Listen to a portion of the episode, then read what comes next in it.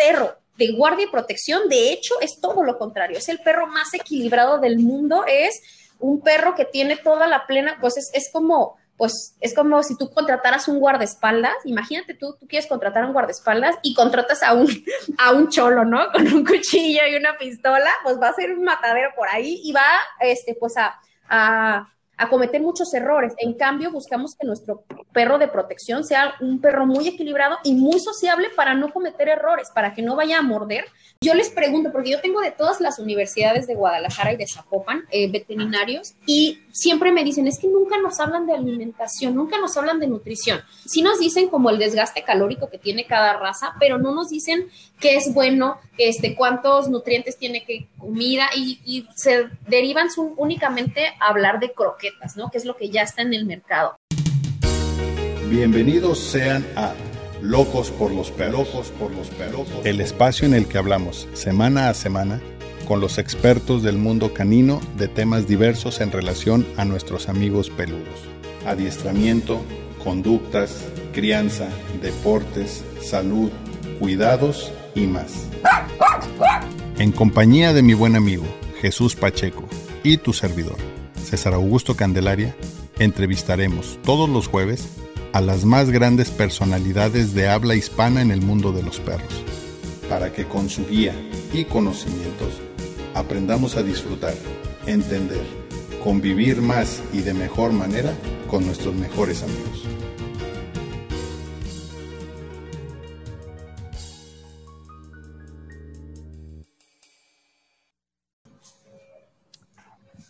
Hola nuevamente a este espacio suyo, Locos por los Perros. Los saluda su amigo César Augusto Candelaria.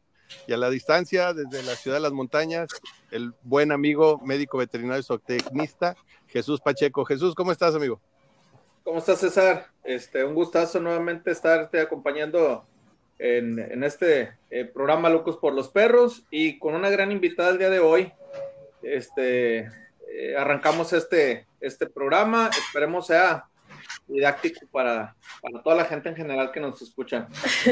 Así como yo presumí, así como yo presumí que tú tuviste tu invitado la vez pasada, hoy yo voy a presumir a mi invitada, Pacheco. Excelente. Estamos hablando de Lucía Serrano. ¿Qué me puedes contar de ella, Pacheco? Lucía Serrano, 31 eh, años de edad, tiene 10 eh, años eh, de experiencia ya en el adiestramiento canino fundadora de su club Campec y también fundadora de su marca de alimento Elemental Bar. Eh, un gustazo, Lucía. Muchas gracias, chicos. Muchas gracias por invitarme. Encantada de estar aquí con ustedes, chicos. La verdad es que un placerzote estar aquí con ustedes, aquí en Locos por los Perros. Y ahora sí, soy, soy toda suya. Díganme de qué hablamos. Oye, primero, platícame, Lu, tienes, eres muy joven, ¿eh? eres una favor, que me haces. Y tienes 10 años dedicándote a los perros. Así es. Desde, desde, ¿Desde cuándo supiste que esta era tu vocación? Mira, yo tengo tres pasiones en la vida. Una de ellas son los perros, otra de ellas es la música y otra de ellas es la cocina. Gracias a Dios he hecho las tres cosas y estoy muy feliz por ello. Pero yo, pues desde siempre he tenido esta inquietud, siempre he tenido perritos, entonces, pues ya sabes que a uno le gusta pues que le hagan caso, que no se hagan dentro de casa y todas estas cosas. Y poco a poco me fui como eh, pues envolviendo en el, en el mundo de las técnicas del adiestramiento en positivo, porque pues es mi perro, no quería darle trancazos por ahí ni nada. Entonces, eh, pasa el tiempo y bueno, eh, me caso con, mi esposo Pablo, que tiene la oportunidad de, estudiar en España, y precisamente esta onda de los perritos, y decidimos ahora sí que fundar, pues, Campec, que es precisamente, pues ahora sí que todo, todo lo que es amor hacia los perros y todo lo que es que la gente aprenda a cuidar y amar adecuadamente a su perro. A ver, para los que no sabemos, Lu, eh, ¿cuál es el adiestramiento en positivo? Mira, existen varias corrientes de adiestramiento, al igual que en la psicología humana, en, la psicología eh, canina existen muchas corrientes de pensamiento alrededor de la enseñanza, ¿sí? Y, por ejemplo, hay, hay ah, pues, lugares, vamos a decirlo así, para no meternos en mucho conflicto, hay lugares y hay personas que el adiestramiento es un poco más violento, de lo que debería, ¿sí? En eh, este espacio te puedes meter en conflictos, ¿eh? No te preocupes. Ay, no, ¿cómo crees? Al rato, al rato bien denunciada, no, ¿cómo crees? No. Pero mira, eh, hay, hay un, por ejemplo, en el adiestramiento de perros policíacos, es mucho, uh, se utilizan mucho pues la fuerza bruta y es algo que, que, yo sí estoy un poquito en contra. De hecho, en Campec no adiestramos perros policíacos. Sí tenemos perros de guardia y protección, pero son perros de guardia y protección civil, que son literal mascotas, así que puedes tener en tu casa y puede venir eh, tu visita y no les va a hacer nada y que tú tienes pleno control de cuándo, ahora sí que como con un botón, encenderlo para que, para que haga su chamba de protección y cómo apagarlo. Pero el perro policíaco siempre está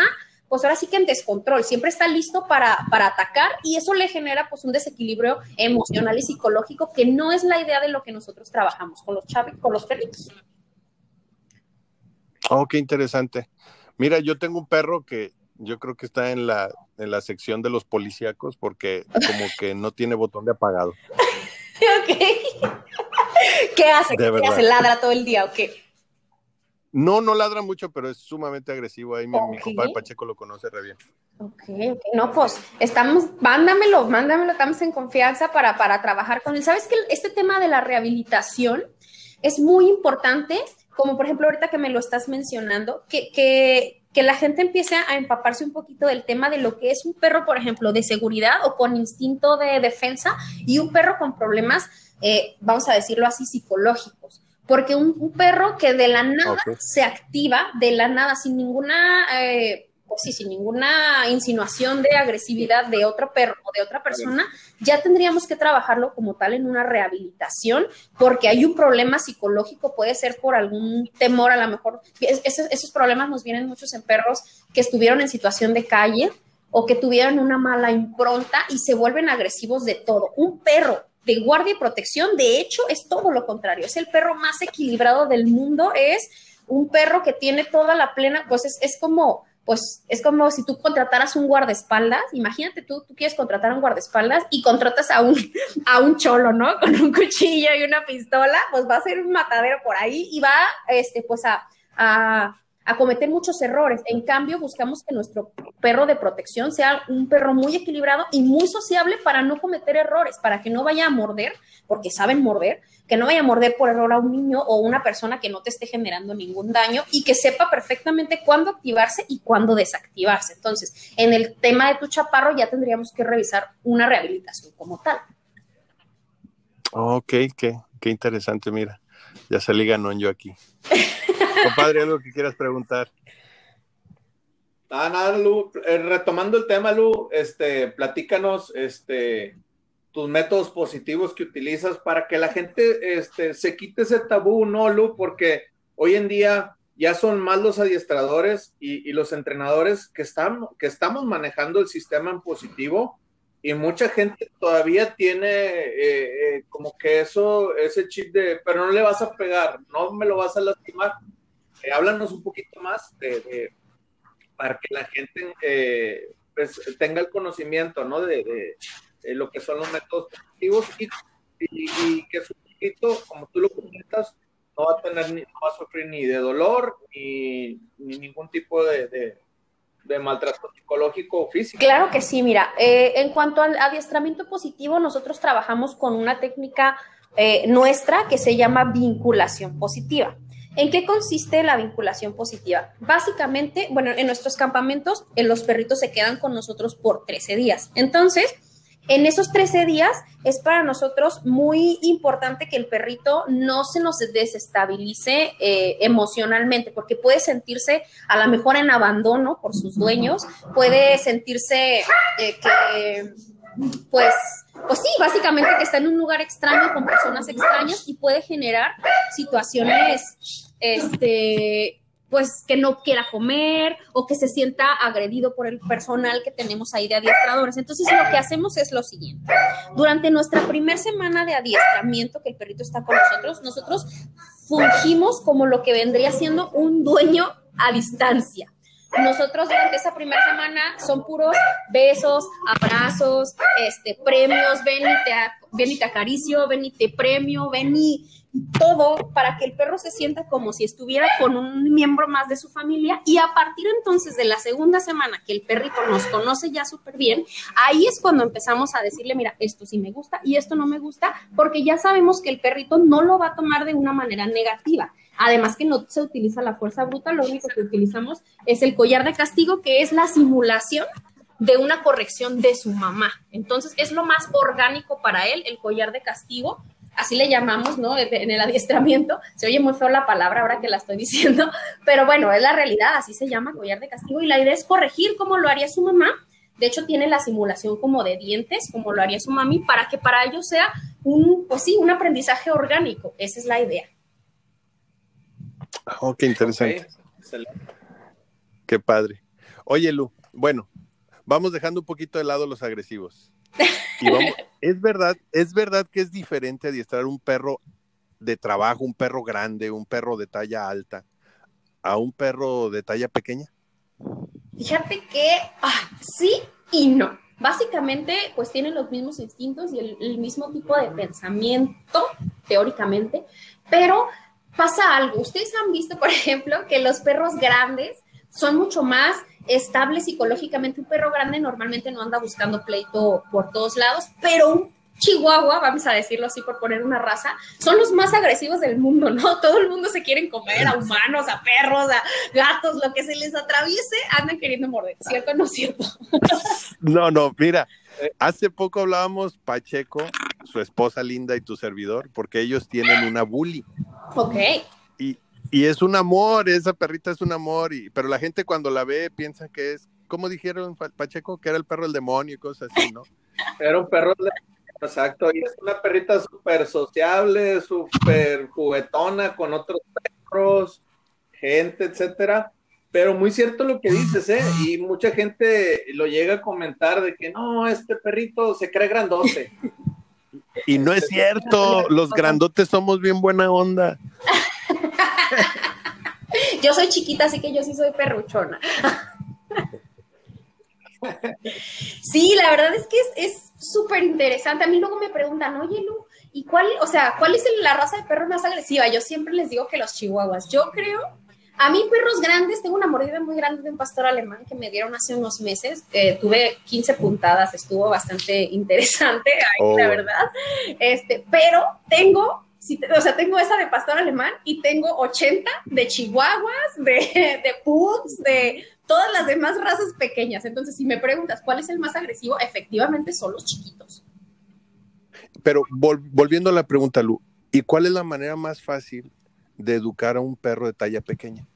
Bien, la manera más fácil de hacerlo es rehabilitando primero la situación de la, de la agresividad, vamos a decirlo. Se maneja igual, también se trabaja con collar de castigo para poderle eh, corregir cuando se hace pipí dentro de casa, este, o cuando anda queriendo hacer despapalles con otros perros, pero sí hay que tener un, un poquito más de cuidado porque para empezar, la psicología del perro chiquito, como te digo, es un poquito más uh, diferente, ¿va? a veces es un poquito distinta de la de, los perros medianos y grandes, porque su complexión pequeña los hace ser un poquito, a, estar a la defensiva. Y si tú haces un movimiento en falso, podrías llegar a generar todo lo opuesto. En vez de generarle, este, pues, uh, confianza al perro, puedes, generar a, puedes generarle todo el temor del mundo y te va a reaccionar siempre con mordidas. De hecho, cuando un perro grande se molesta o, o, no quiere hacerlo, nomás se voltea o te gruñe cuando mucho, pero un perro chiquito siempre te va a tirar mordidas. Entonces, el trabajo es muy parecido, pero hay que cuidar muchísimo más. Primero,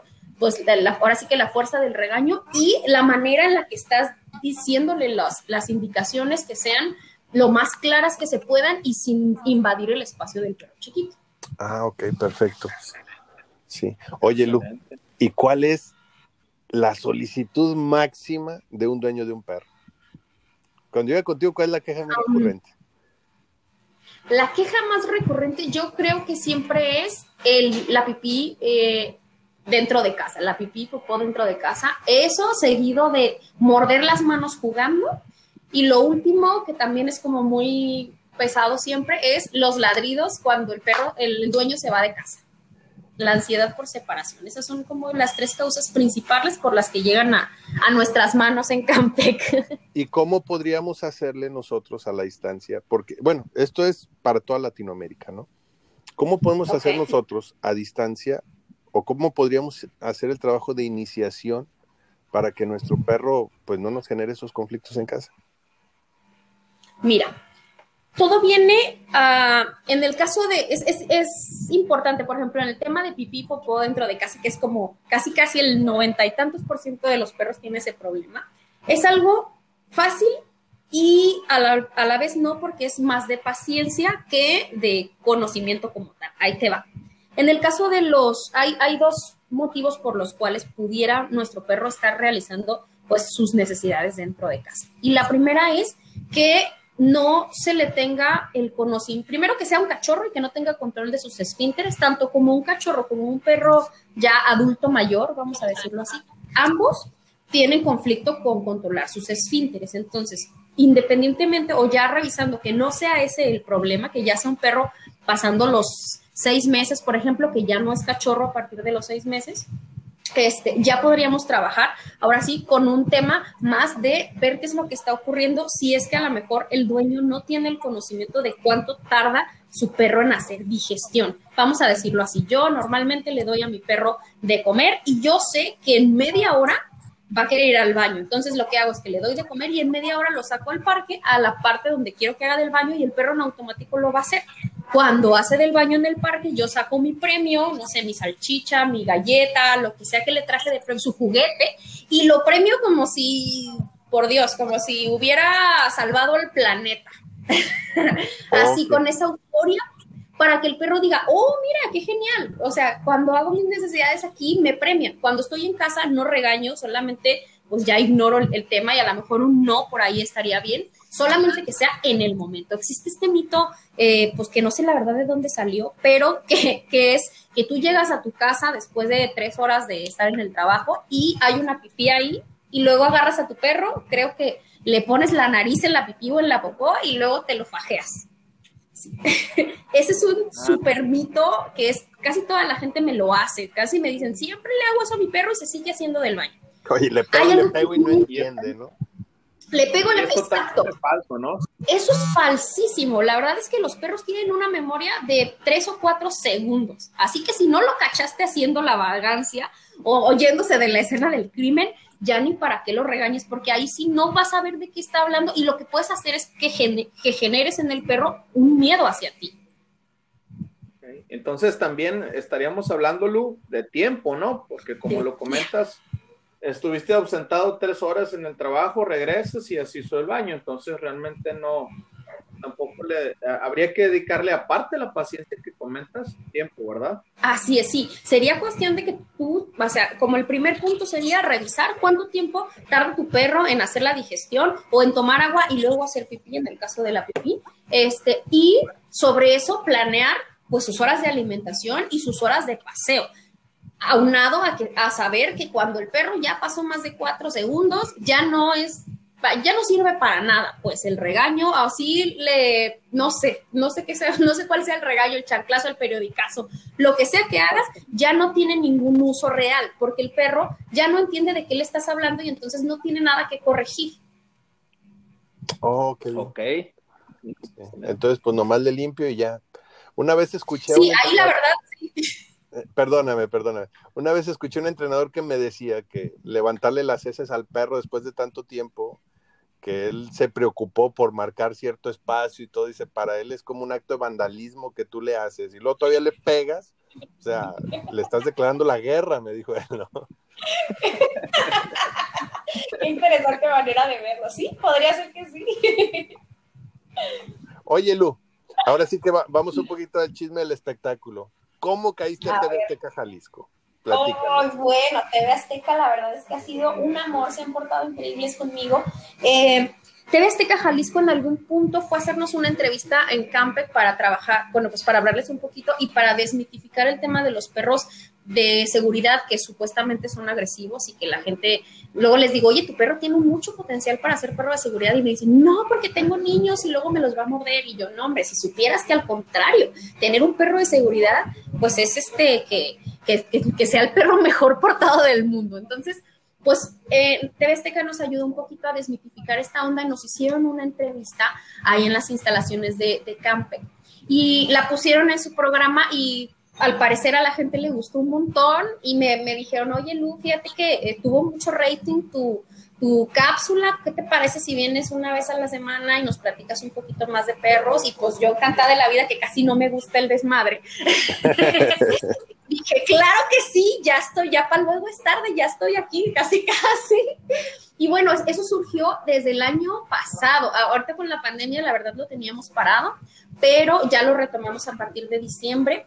Pero sí es algo interesante porque nos abren una ventana muy importante de comunicación, como lo es este podcast precisamente, y de información a la gente, ¿no? Y para poder decirle a la gente, ya no hay que pegarle a nuestros perros cuando se hacen pipí después de cuatro segundos de, haberlo hecho. Toda esta información que la gente luego no tiene, TV Azteca nos ha abierto las puertas para poder llegar, pues ahora sí que de una manera más, más masiva, vamos a decirlo así, a llevar nuestro mensaje el mensaje de un buen trato a tu perro, que puedes educarlo de una manera sin golpes y conociendo ahora sí que la estructura psicológica del perro para que sea funcional todo el, el tiempo que le dediques, porque luego me dicen, oye, no es que yo regaño a mi perro todo el día y de todos modos se sigue portando mal.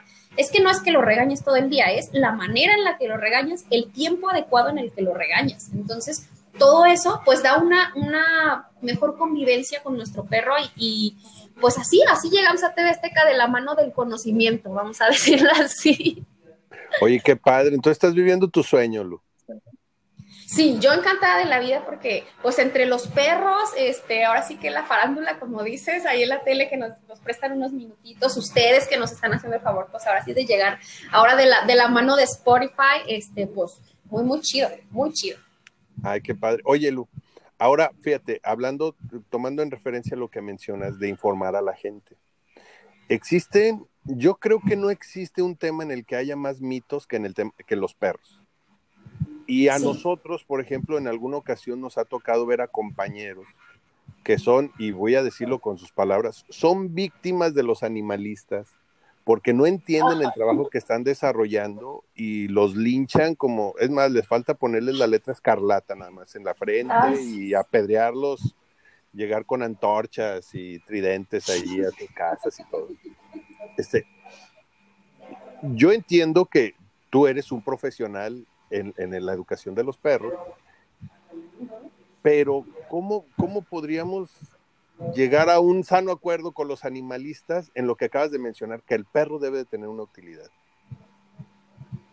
Uy, eso es un, es un tema bastante eh, interesante y controversial, porque yo creo que los extremos vienen en cualquier, ah, en cualquier versión. Lo mismo nos pasa ahora con lo que llaman las feministas y las feminazis, algo así, que siempre los extremos pues nos generan una, una, pues sí, ningún extremo es bueno, ni para un lado ni para el otro. Entonces, sí es importante que entendamos que el perro debe ser tratado como perro y que al ser un perro, pues realmente necesitan tener actividad física y necesitan tener en control sus instintos y los perros, por ejemplo, los perros de pastoreo, pues tienen necesidad de pastorear, tienen necesidad de perseguir la presa y esa es la manera de hacerlos felices. Luego confundimos esta onda de, que mi perro sea, como lo dices, un perro de trabajo o de utilidad y, creemos que es maltrato. En alguna ocasión estaba con nosotros colaborando un bombero y ellos, tenían a cargo precisamente el escuadrón canino y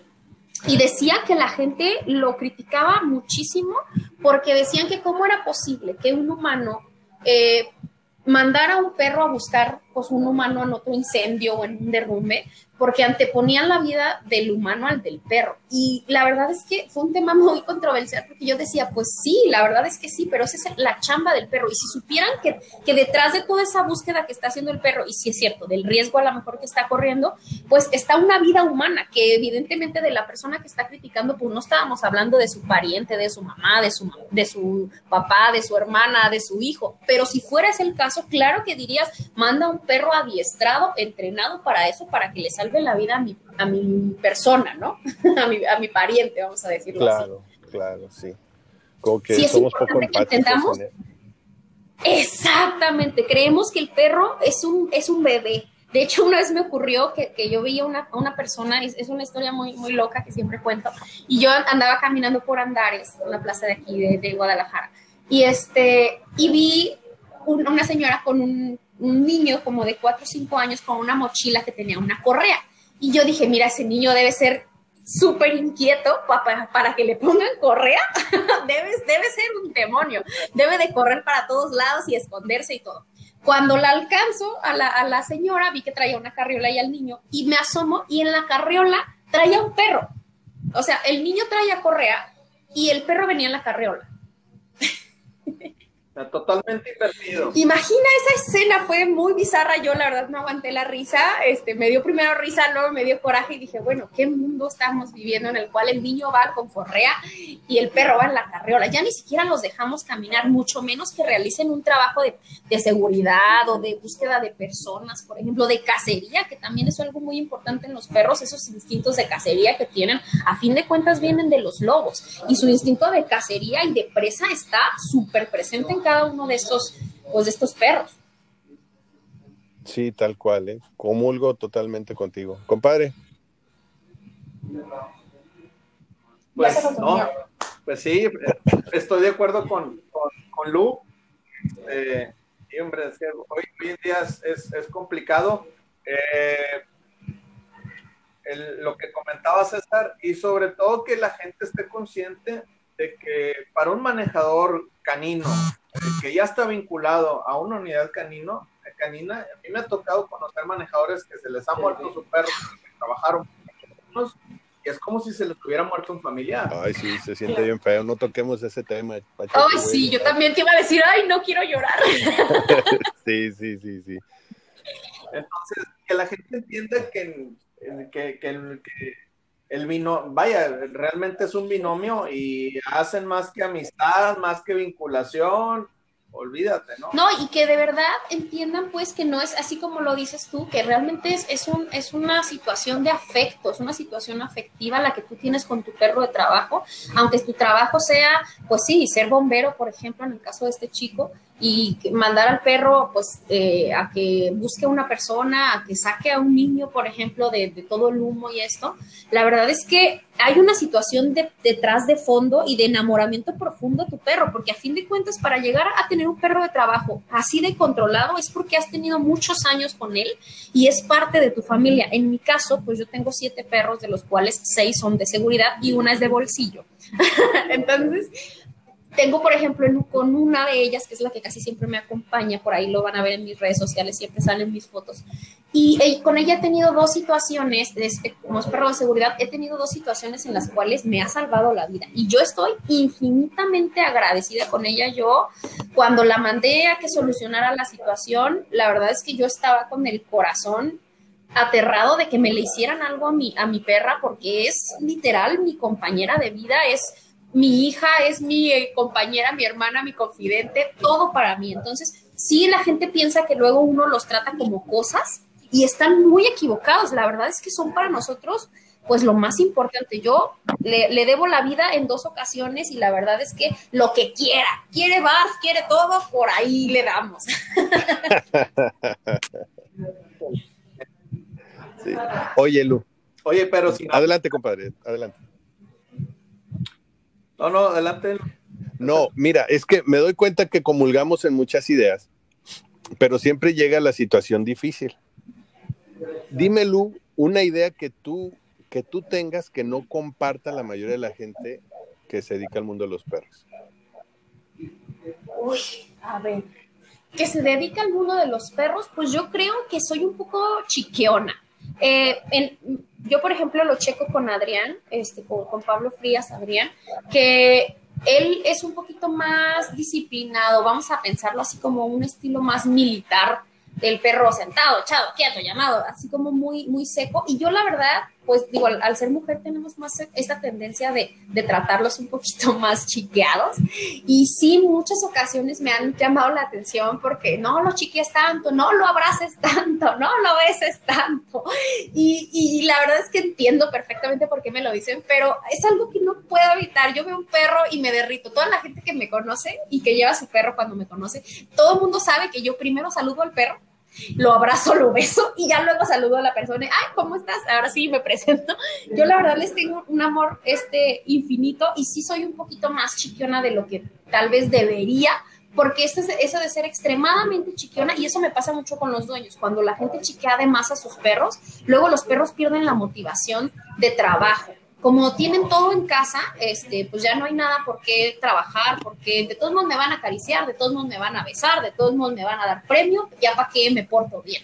Y eso es lo que me pelean mucho a mí, que, que los chiqueo demasiado, a la mejor, o más de, los, más de lo que debería, y que a veces no me hacen tanto caso como pudieran hacerlo. Ah, ok, perfecto. ¿Ibas a comentar algo, Jesús? No, no, nada. Como que te, te me, perdiste mucho, compadre. Oye, Lu. Hola, estaba atento escuchando. Oye, Lu. Este, dinos, por favor. Y esta es una pregunta que le queremos hacer a todos nuestros invitados. Me voy a adelantar un poquito en este aspecto. A ver, ya no, soy no, yo. No, no, para nada. tú tienes un espacio en, en un medio de comunicación masiva, pero vamos a suponer que pudieras darle un mensaje a todas las personas que te dijeran, este mensaje lo van a leer en todo el mundo. Un espectacular, televisión, radio, en todo el mundo se va a saber este mensaje. En relación al mundo de los perros, ¿qué le dirías a las personas?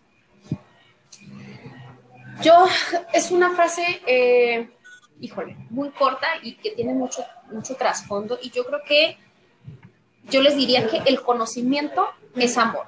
¿Y a qué, a qué voy con esto? A veces creemos que amar a nuestro perro es amar un humano como nos amamos los humanos. Y, digo, va, a ir ahorita justo con lo que dije de, que me porto un poquito mal porque soy demasiado chiquión. Y por ejemplo, en el tema de los abrazos, algo muy simple como eso, los humanos nos damos abrazos con sentido afectivo, yo te quiero mucho y te doy un abrazo, pero un perro, para empezar, no se abraza con otro perro, En el lenguaje canino no existen los abrazos. Y cuando un perro se monta en otro perro, que sería una versión de un abrazo para nosotros, significa dominación. De hecho, significa todo lo contrario a lo que para los humanos significa un abrazo. Entonces, la gente cometemos mucho el error de cuando hay muchos perros a los, con los cuales tienen los instintos un poquito más salvajes. Los que ya están más domesticados toleran un poquito más los abrazos, pero hay perros que no los toleran para nada y la gente tendemos mucho a querer abrazarlos y estar encima del perro y el perro de hecho, ha habido situaciones en las cuales creo que estuvo algún tema muy controversial de una chica que está abrazando a un pastor alemán y, la, y el pastor se voltea y le muerde la cara como casi se la desfigura, porque no conocemos la psicología del perro, no nos informamos en cómo funciona y qué de veras significa que yo abrace a mi perro y si mi perro le gusta y si mi perro lo tolera y le queremos dar amor de esa manera. Entonces, yo siento que lo más importante para yo poder tener un perro saludable física y emocionalmente es conocer, conocer sus necesidades, conocer que el perro tiene que salir a pasear tanto tiempo, tiene que hacer ejercicio tanto tiempo, tiene que alimentarse de las de esta manera. En, cuestión al tema de alimentación hay muchísimo tema de qué hablar, este, que tiene que eh, socializarse de tal manera que tienes que dejar que otro perro eh, ahora sí que el lenguaje camino es muy violento y muy agresivo y la comunicación es pues esa a, mordidas y a gruñidos y a veces a nosotros nos parece demasiado o, nos da miedo que vayan a morder a nuestro perro, pero lamentablemente ese es el lenguaje camino. Entonces, creo yo que humanizamos demasiado a los perros en esta afán de amarlos a nuestro modo como humanos y perdemos un poquito el piso en el que el perro es una especie totalmente diferente y necesita cuidados totalmente diferentes. Bien, como lo dices, está en nuestra sociedad y cada vez está pues más acostumbrado al lenguaje humano de los abrazos y de los besos y de todo, pero no deja de ser un humano, digo, no deja de ser, perdón, un perro que tiene necesidades como especie distinta. Entonces, yo creo que eso es lo más importante. El conocimiento es amor. Si tú te informas de todo lo que tiene que hacer tu perro y todo lo que tu perro necesita, vas a tener el perro más amado del mundo y más agradecido. Wow. Ahora sí que me, me, me trasladaste a otro país a un país canino. Oye, sí, la verdad es que los perros son hermosos. Dime. Oye, ¿y qué opinas de la crianza selectiva de perros? Uy, tema, tema controversial. Tú, a ti te gustan los problemas, ¿verdad? O sea, que, que me linchen. no, no, para nada, para nada. Mira, la, la cuestión de la crianza, yo sí estoy un poquito, pues ahora sí que en favor de que se mantenga la raza original.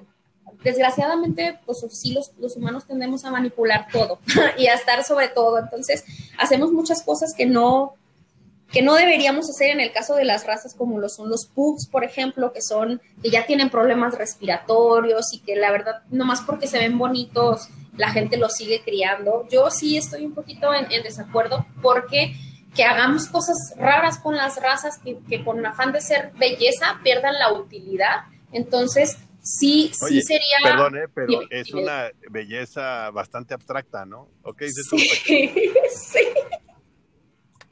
De eso sí no quiero hablar porque te digo que me van a linchar.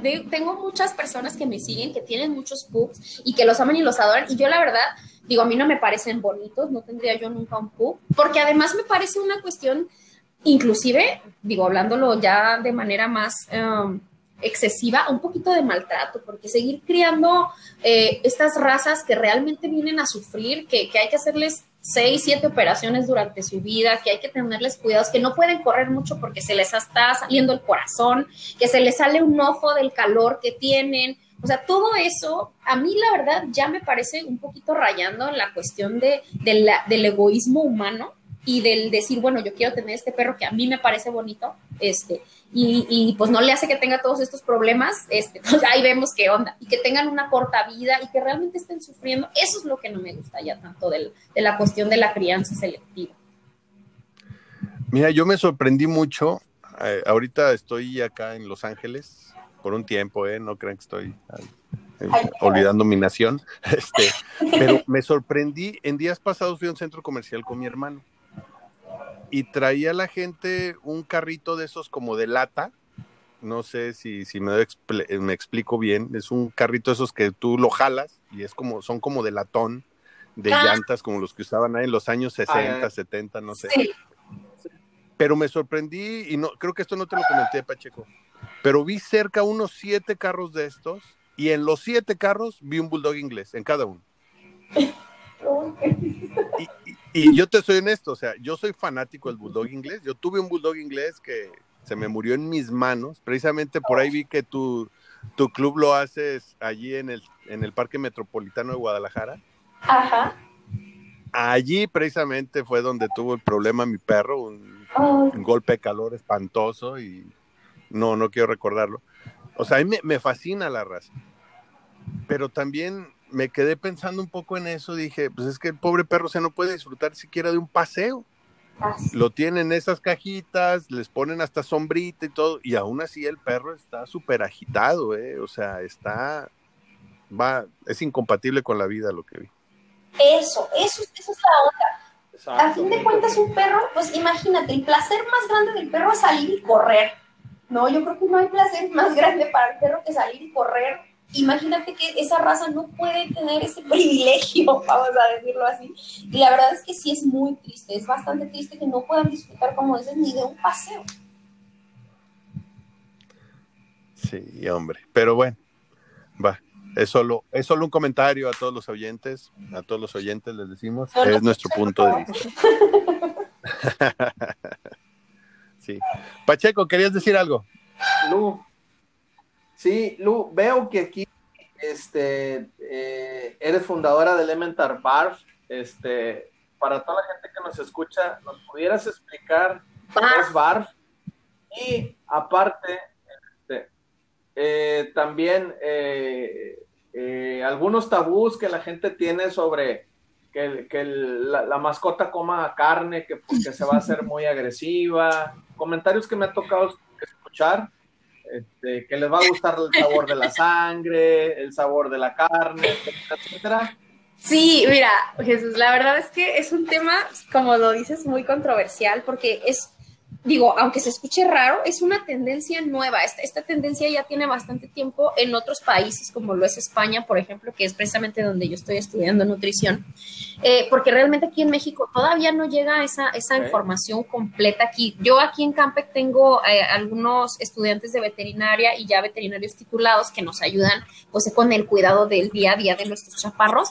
Y yo les pregunto, porque yo tengo de todas las universidades de Guadalajara y de Zapopan, eh, veterinarios, y siempre me dicen, es que nunca nos hablan de alimentación, nunca nos hablan de nutrición. Sí nos dicen como el desgaste calórico que tiene cada raza, pero no nos dicen qué es bueno, este, cuántos nutrientes tiene que comida y, se derivan únicamente a hablar de croquetas, ¿no? Que es lo que ya está en el mercado. Y la verdad es que ahí en cuestión de alimentación, lo peor que le puedes dar a tu perro, yo creo, son croquetas. Y es el noventa y tantos por ciento de los perros lo que lo comen porque en primera, pues es como si ti te dijeran, mira, toma esta galleta salada y en esta galleta salada vienen todos los nutrientes que tú necesitas. Imagínate comer esa galleta salada por toda tu vida.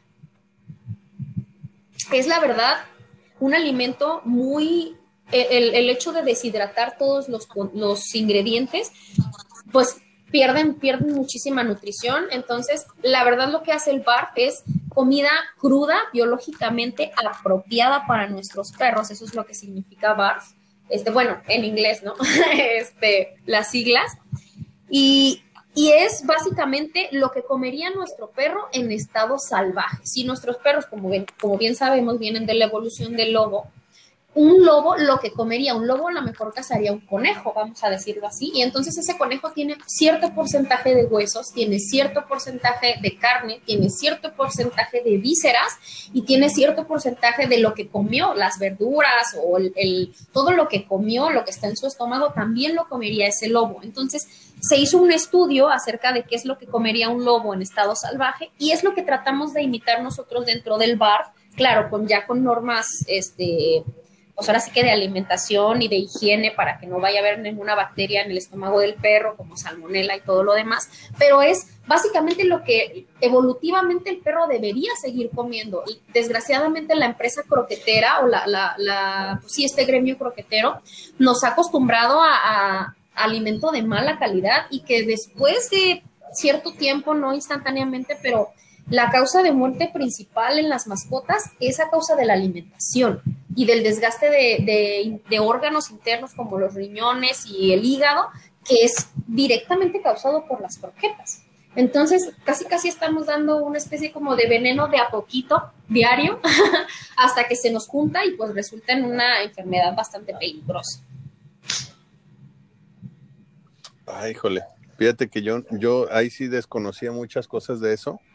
Eh, a mí, y yo lo reconozco, a mí mi amigo Jesús Pacheco fue el que me, me corrigió esos hábitos de darle croquetas al perro. Este, por ahí en Monterrey íbamos a buscar pollo y cosas así, ¿verdad, Jesús? Para, para alimentar a nuestros perros.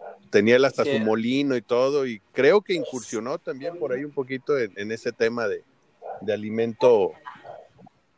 Ahorita está bien eso, este, eh, pues sí, yo ya tengo un buen ratito dando barfa a, mis perros, sobre todo que, son perros de competencia, entonces necesito que estén bien alimentados. Jesús, ¿qué perros tienes? Yo tengo pues la American Bully, que prácticamente es mascota en la casa. Este, tengo pastor belga, pastor holandés.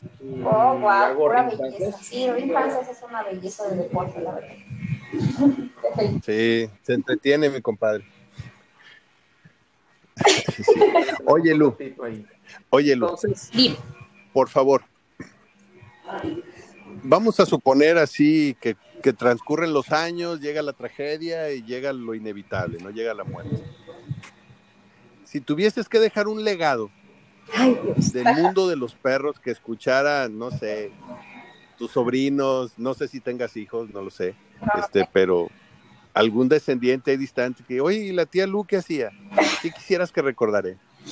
Híjole, yo creo que ahora sí que yo, Campec es, está fundado y todo mi trabajo alrededor de los perros está fundado precisamente en pues ahora sí que en, en esparcir el conocimiento de una tenencia adecuada y responsable. Ah, yo tengo muchísimos amigos rescatistas que, se dedican pues a eso, a, ayudar animales de la calle y luego me dicen, oye, he sido siempre fuertemente criticada porque yo, pues eh, sí, de mis perros, la verdad, de los siete perros que tengo, seis son rescatados, solo tengo a Newren comprada que se compró con, con, el, con la idea de que fuera un perro de seguridad más completo, pero realmente... Eh, cada quien tiene una trinchera en favor de los animales, ¿no? Y mi trinchera es eso, la educación a los dueños. Yo no eh, hago rescates, yo, yo creo que esa es una labor, la verdad, muy difícil, eh, eh, ver morir un perrito que acabas de rescatar, levantar un perrito que acaban de atropellar, es de un corazón inmenso. Yo la verdad no me considero con esas características porque yo estaría llorando 24 horas, o sea, te juro que yo soy muy apegada a los perros y yo sufriría inmensamente, que supongo que ellos también. Pero yo elegí mi trinchera en base a lo que yo creo que, podría ayudarnos a, que todos los perritos de, para empezar en Guadalajara y Zapopan y luego del mundo, pues tuvieran una mejor calidad de vida, que es educar a los dueños primero para que los traten adecuadamente, otra para que sepan la importancia de la esterilización, para que sepan por, qué hay que, por qué en algunos casos es bueno adoptar y por qué en algunos casos es bueno comprar un perro, o sea, que existen diferentes maneras de pensamiento, no todo es adopción y no todo es compra, existen diferentes eh, maneras de, de pensar y utilización en tu perro. Y y eso, me gustaría que, la gente pensara en mí y en Campe, que pues es mi bebé realmente, como un, lugar en el cual aprendieron a tratar a su perro y a todos los perros que, que van a tener en toda su vida y que les cambiaron la vida porque a fin de cuentas el perro que tenían pues es su mejor amigo y seguramente lo aman inmensamente. Y que les den las pautas para que ese perro tenga una mejor conexión y que se olviden de los gritos en casa por la pipí fuera del lugar y porque ya se salió sin permiso, que se olviden de esos gritos y que la convivencia sea sana y que sea saludable y, que se haya mejorado gracias a mí, la verdad es que eso es lo que me llena el alma y ese es mi motivo y mi motor de levantarme temprano a los paseos, a TV Azteca, aquí con ustedes. Ese es mi motor de vida, mejorar la vida de los perros y de los dueños. Esa es la finalidad. Perfecto, no hombre, eres inspiradora, ¿eh? Muchas gracias. Oye, Lu, este, ¿tienes rutina? Porque ah, eh, eh, iba para eso, o sea, estás en tu, eh, haces tu programa una vez a la semana, pero igual lo preparas con antelación, no, no llegas a improvisar ahí, obviamente, me consta, te he visto en tus redes sociales, lo haces todo.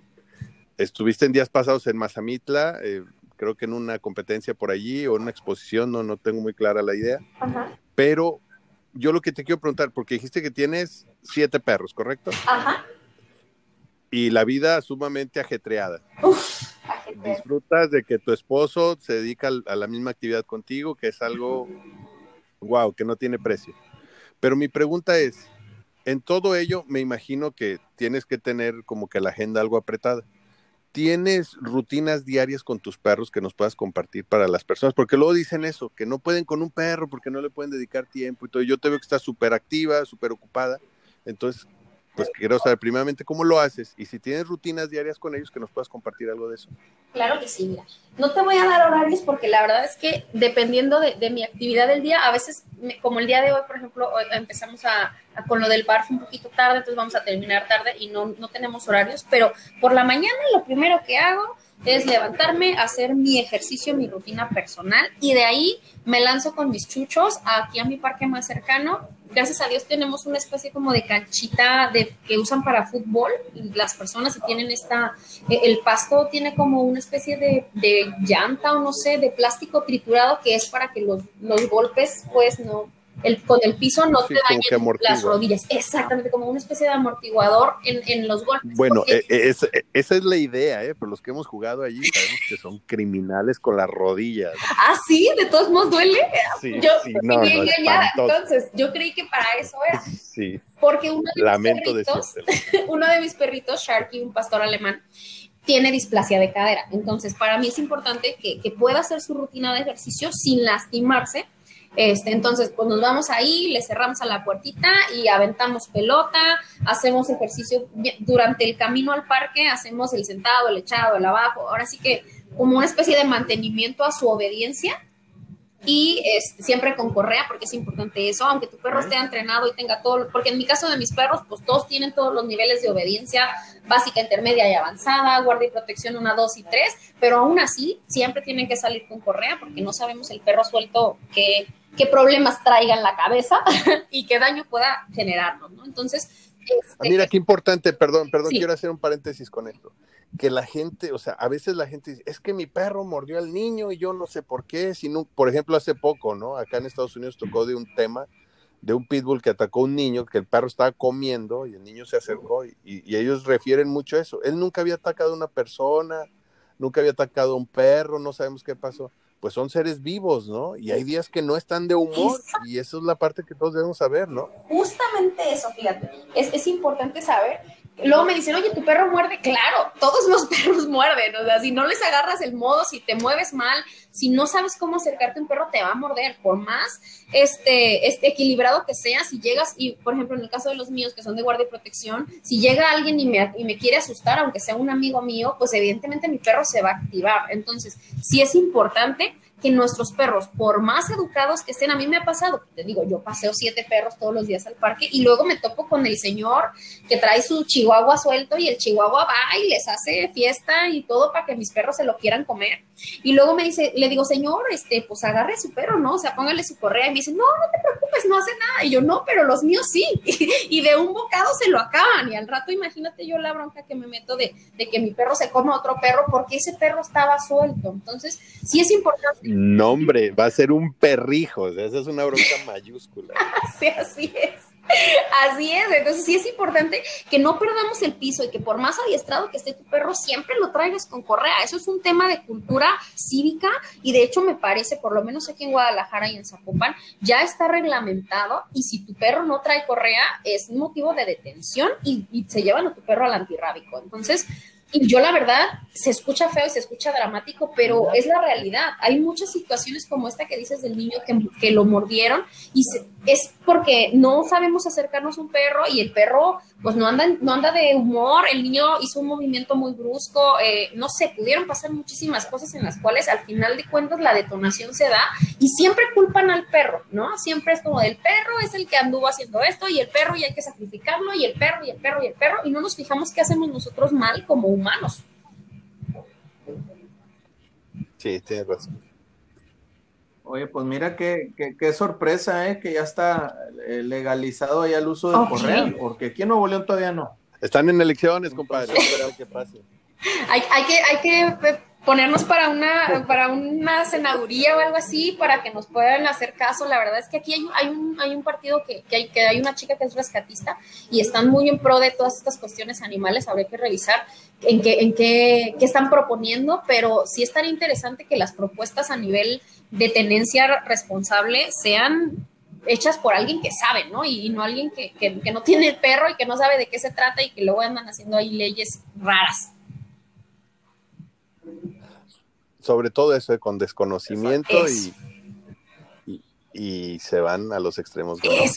Lu, Lu, Nada más que no acabamos la idea. A, los perros. Y después, sí, cerramos el paréntesis. Sí, sí. Me levanto, mi rutina personal, luego me llevo a mis perros, aventamos pelota. Durante el, proceso de ida y vuelta del parque trabajamos toda la cuestión de obediencia. Regresamos aquí a la casa, tienen su lugar pues para, para estar descansando. Ahora sí que me lanzo a Campec, allá trabajamos toda, ahora sí que con los perros ajenos. Yo siempre les digo que son mis perros prestados porque pues me los prestan unos días ahí para que yo esté chiqueándolos y abrazándolos y educándolos. Salimos de ahí de Campec, hacemos mil cosas y luego ya de regreso llegamos aquí a, a, a Elemental, ahorita estoy precisamente en la oficina de Elemental, y pues ahora sí que nos ponemos a diseñar alimentación, nosotros en Elemental tenemos una alimentación clásica que es la de, la de para, para todo tipo de perros, pero también tenemos dietas específicas para perros con algún tipo de enfermedad, como lo es, por ejemplo, la displasia de cadera, como lo es el cáncer, como lo es varias, varias temáticas ya personalizadas con cada perro o de alergias alimentarias y también nos ponemos un poquito como, como hacer nuevos experimentos, hacemos probióticos, ácidos grasos, este, bueno, hacemos mil y un cosas para, para complementar la alimentación del perro y Al final del día, bueno, hacemos los paseos en, en, la tarde, hacemos un paseito rápido para que vayan al baño. Y al final del día, ya ahorita normalmente lo hacemos a las nueve de la noche, que ya viene siendo hora. Este, salimos otra vez, yo vivo aquí por la Basílica de Zapopan y hacemos una caminata en la noche padrísima porque las luces están muy bonitas y este, pues ya no hay sol y ya no hay calor, así que nos vamos por todo el, el, el, ay Dios, ¿cómo se llama? El parque lineal de la colonia Seattle y por ahí me voy con mis chaparros y los caminamos pues por lo menos una hora y media para que lleguen directito a dormir. Vaya. No, no, pues sí tienes tu rutina bien, bien definida. Ah, sí, sí, un poquito. Sí, es que si no me vuelvo acá con tanto perro, si no les pongo este, actividades ya hechas, pues imagínate, me desbaratan la casa. Por más educados que estén, un perro sin ejercicio te va a desbaratar la casa. Sí, pero lo que quería llegar, o sea, dividido entre lo de mañana y la tarde, estamos hablando dos horas quince minutos tentativamente. Que yo creo cualquier persona que decide tener un perro se lo puede dedicar. Sin problema, sin problema. Y, no nada más es dos horas quince minutos, como lo dices, dos horas, dos horas y media. Lo que haces durante ese tiempo que lo sacas a pasear, así lo saques media hora, si lo sacas nomás y caminas y tú como humano no te cansas, pues tu perro menos. Entonces, hay que darle durante esa salidita que le estás dando, esas tres saliditas o dos saliditas o incluso una salidita al día, que sea trabajo como si fuera al gimnasio. Yo luego lo que encuentro son las, estas, las, las lugares de las macetas. Ahí se me olvidó la palabra. Este, ay Dios mío, las macetas altas que están en los jardines, las jardineras, eso se llama, que están en los parques, y yo ahí subo y bajo al perro, le aviento la pelota para que brinque, para que de veras tenga un desgaste y no sea la clásica caminadita aquí a, a dos, aquí a dos calles de mi casa, vuelta a la manzana o algo así, porque así definitivamente no se va a cansar y va a seguir teniendo problemas de comportamiento dentro de casa y de exceso de energía que genera conflictos entre perros. También estas personas que tienen dos perros, por ejemplo, o más de dos perros, luego que se andan peleando entre ellos, es porque tienen muchísima energía y no saben en dónde quemarla. Entonces, si tú les das el desgaste que necesitan, vamos a eso con lo de la, del conocimiento de cada raza específica. Tú que tienes, por ejemplo, Jesús, que tienes perros de, de, alta, de alta energía, de altísima energía, vamos a decirlo así, que, que, que, no se cansan por nada del mundo, pues si no, si no, los, si no les das ese, ese, ese training de, de gimnasio, de, de brincar jardineras, de correr por la pelota, de si le das una caminadita, pues ya me imagino cómo se ha de poner tu casa.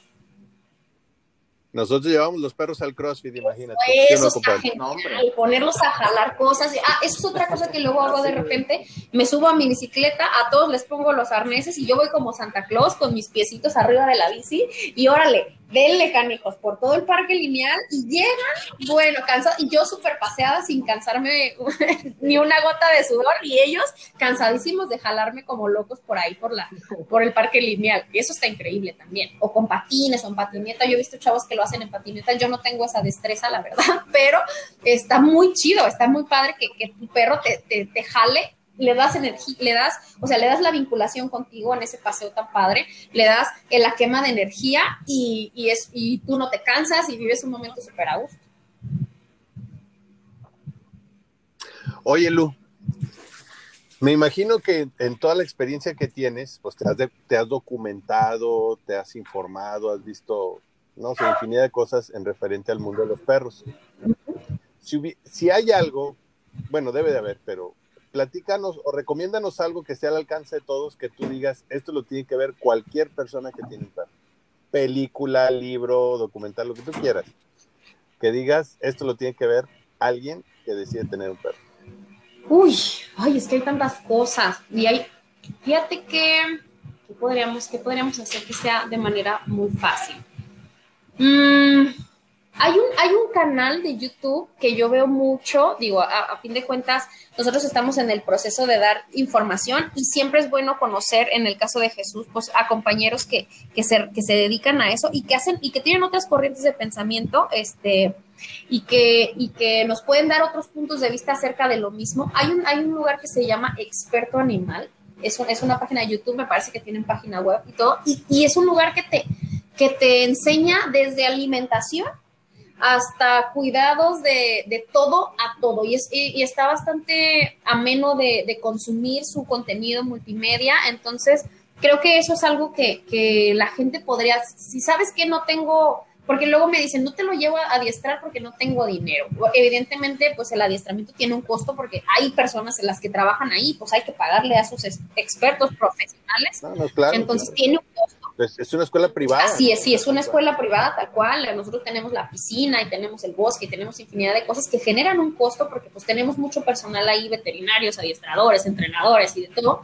Entonces me dice, ¿sabes qué, Lu? Es que yo no, yo no adiestro a mi perro porque no tengo dinero para eso. Y hay tanta información en medios, hay tanta información en YouTube y yo creo que una fuente muy confiable es esta página que les platico, Experto Animal, que te habla de todos los temas veterinarios, alimenticios, de adiestramiento, de, de buenos hábitos hábitos, de psicología, eh, no nada más de perros, sino de muchas especies.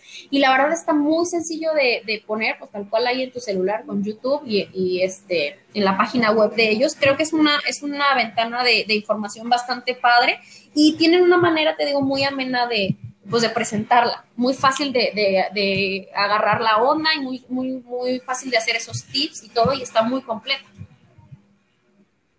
Ah, perfecto, agradezco mucho el tip. Compadre, ¿algo que quieras agregar? Nalu, este, pues eh, muchas gracias por, por, eh, haber estado con nosotros, este, pues habernos este, aclarado ciertas dudas, este, ciertos mitos también que tiene la gente. Este, y pues bueno, eh, nada más, Lu, este, si nos puedes dejar tus, tus redes sociales, este, de igual manera se estarán poniendo por ahí, este, pero si no las podrías este, mencionar para que la gente que está escuchando te pueda seguir, pueda saber dónde estás, te linchen. Este, Ay, ya lo que qué miedo. Ya, me da miedo decirlas. No, no se crean. No, chicas, infinitamente agradecida con ustedes. Eh, pues gente bonita, me pueden encontrar. Eh, yo la verdad no tengo página, página fanpage, creo que se llama en, Facebook. Tengo mi perfil personal, por ahí me pueden seguir. Se llama Lu Serrano en Instagram. Tengo muy poquito usándolo porque yo soy un poquito más de la generación de Facebook y apenas estoy como incursionando en Instagram, pero bueno, también como Lu serrano.pet me pueden encontrar ahí en Instagram.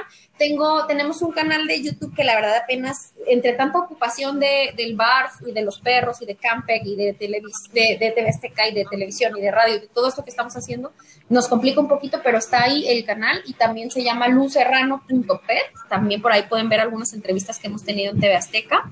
Y qué más, qué más, qué, qué más. Este, este canal que me están haciendo favor ustedes de, de prestarme un ratito para llegar a más personas y bueno, no, hombre, y te, y, te, vamos a ir amarrando, ¿eh? No la, Ay, ojalá, ojalá, me encantó la verdad platicar con ustedes, súper ameno, este, me, me, fascinó, ojalá me puedan invitar otra vez, yo encantada de la vida, este, nomás díganme, yo estoy más puesta que un calcetín, y, para, poder hablar con la gente y todas las preguntas que vayan teniendo las personas, pues hay que se las digan y con todo el gusto del mundo las estamos contestando.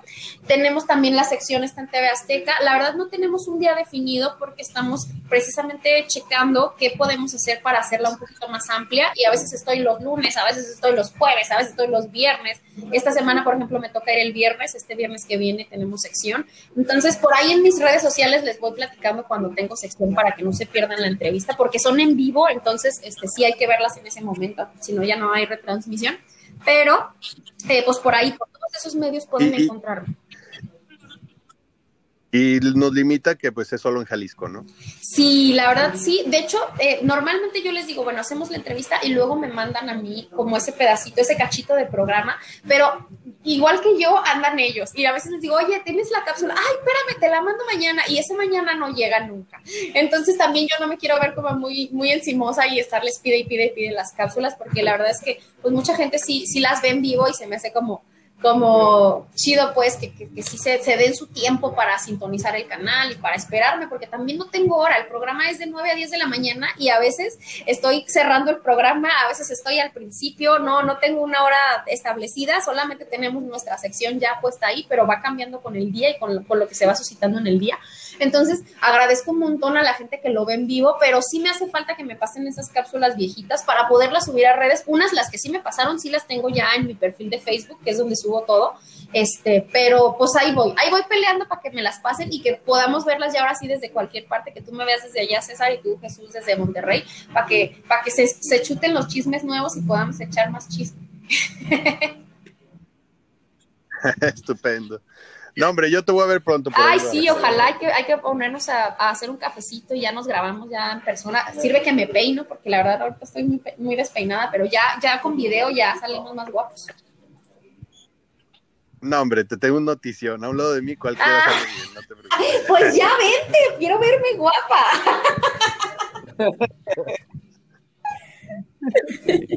Lu, de verdad estoy infinitamente agradecido contigo. Gracias, de verdad, muchas gracias por la confianza, por el tiempo y por esta charla. No, pero gracias a ustedes. Pacheco. Ya se nos fue Pacheco. Ya, ya se nos fue. Sí, mi compadre. No, hombre, pues agradecemos mucho a todos nuestros audioscuchas en, en los diferentes medios en los que escuchan podcast y recuerden que vamos a estar subiendo un programa cada semana, los jueves estaremos escuchándonos. Entre tanto, bendiciones, ladremos y disfrutemos la vida con nuestros amigos. Hasta pronto. Si llegaste hasta aquí y te gustó, te pido nos des una buena calificación. Nos sigas en nuestras redes sociales. Haga saber a los invitados que los escuchaste aquí y qué fue lo que más te ayudó. Soy César Augusto Candelaria.